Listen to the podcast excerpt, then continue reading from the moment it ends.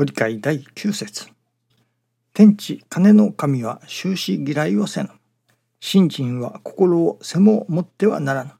心を広を持っておれ。世界を広を考えておれ。世界は我が心にあるぞ。心が豊かである時は何を聞いても見ても心に触りません。信心によるありがたしの心は広い豊かな麗しの心です。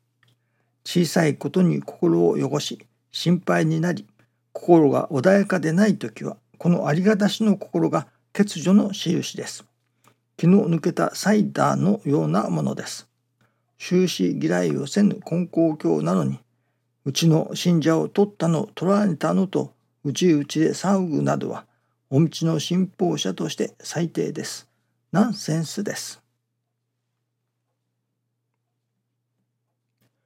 心が豊かであることと師匠は心が豊かである豊かになることを教えておられると思いますね。今朝今日取り組むべきことはその自らの心を豊かにするそのことに取り組みなさいと師匠がおっしゃっておられるように思いますね。よく師匠は仕事が仕事を教えるというというようなことをおっしゃっておられました。そういうように仕事が仕事を教えると世間では言う。と同じように信心が信心を教えるということがあると。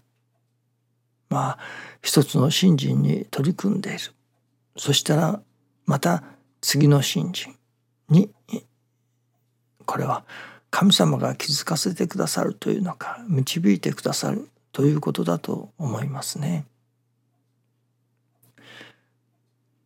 まず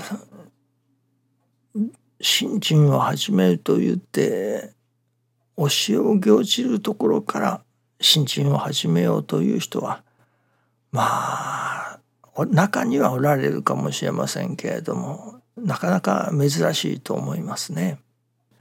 大抵はやっぱり自分の願いを叶えてほしいとかそういういわゆる困った時の神頼み的な神様に願いを聞いていただきたいというのがやはり信心の始めだと思いますね。そしてそれはそれで良いと思うのですけれどもそういう信心を続けていくそしてまた次に教えを聞くという信心がありますね。教えを聞いたり本を読んだりしていわゆるそのお道の教えを勉強するというわけですね。そしてそのお道の教えを勉強する聞いているうちにまあ日産調教の部分でしょうかね。そのうちにだんだんやはりこれは何か教えを聞くばかりでは何ですか。もったいないというのか。聞いておるばかりでは何にもならないわけですから。確かに聞くことによって心が助かるということはありますね。しかしどれほど教えを聞いたからといって神様から信用してもらえれるかどうかはまた別ですね。なるほど聞くことによって教えを聞いて心が開けるということはあると思います。そしてその心がその開けた開けた心に神様が感じ入ってくださるということは確かにあると思います。しかしそこからさらに私どもの日常の生活というのでしょうか。その例えば人様に親切にするでもなるほど親切にすることはいいことだなと。わかります。しかしそれをいわゆる形の上に表してみなければその心が本当に身についておるのかどうか分かりませんね。あれは何でしたか？口に誠を語りつつ心に誠のなきことでしたか？その反対もあるでしょうからね。心に誠があってもそれが口の上に出てこないそのこれは行動ということだと思いますけれどもその心の中の心と行動の上に出てくるものがまた一つに同じでなければならない。といったようなところでしょうかね。いわば心に思うことそれを形の上に表すまあ行動で表す。いわばその教えを行じるということかもしれませんね。なるほど。人様に親切にするのは良いことだ。それこそ信心する者はかくあらねばならない。と分かる。合点がいく。それだけでは身についているわけではありませんから。それこそなるほど。成り行きを大切にすれば神様のお心にかなうのだな神様を大切にするということはそのお心の表れである成り行きを大切にすることだなと分かります。分かっただけでは大切にしていることにはなりませんからね。分かるということそのことがまた神様のお心に響くことではありますけれどもそれがそれ以上にそれ以上に神様の心に響くためにはやはりそれが形の上に表されなければなりません。教えを行じるというところですね。そしてその教えをいただき日曜日々の行動の上に行じる表されるそこに初めてまたその次の信心というのでしょうかねに神様が導いてくださるのではないでしょうかね。信心が信心を教えると同じようにまたそこに御用が御用を教えるというようなことにもなってくるのだと思いますね。教えを行じる神様のお役に立ちたい。と願う。そして何か神様のお役に立つことを。とさせていただこうとする。まあこれが御用でしょうね。そして神様のお役に立つことを。何かさせていただく。そうするとまたその次の御用。より良いお役に立つために神様が次から次に次のことを教えてくださると思いますね。ためには私どもがまず一つはいわばやっぱり形の上に表してみなければならないということですね。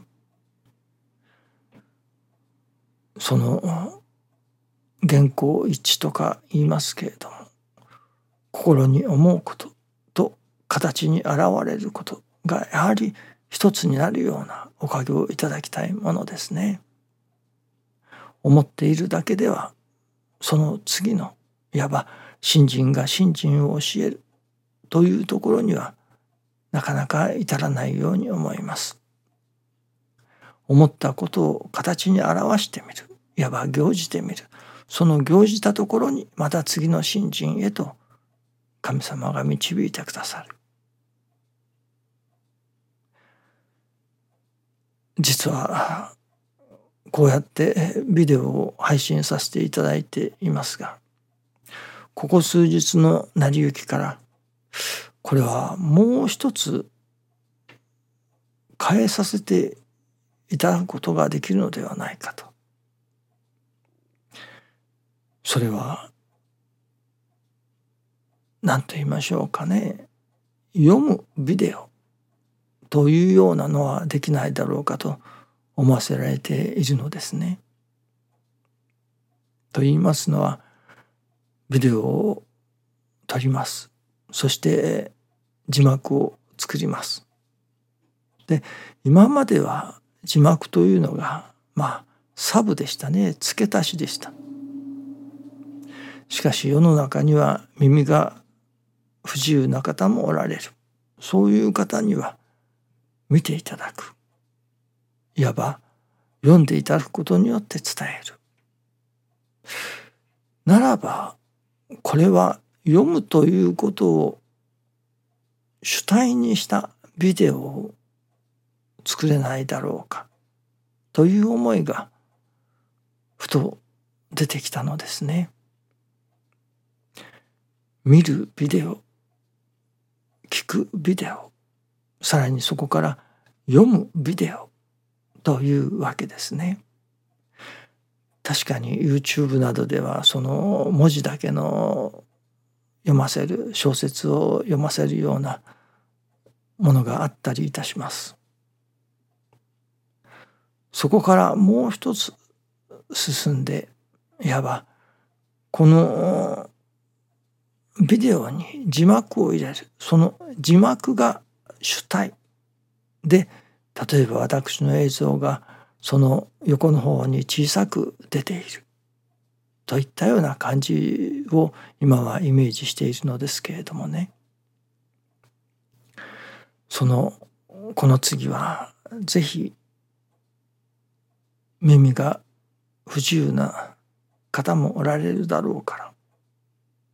そういう人たちにもやはり何とか助かりの手立てを伝えたい。ためには見るビデオかその読むビデオですか。そういうものをできないだろうかなと今検討させていただいているところです。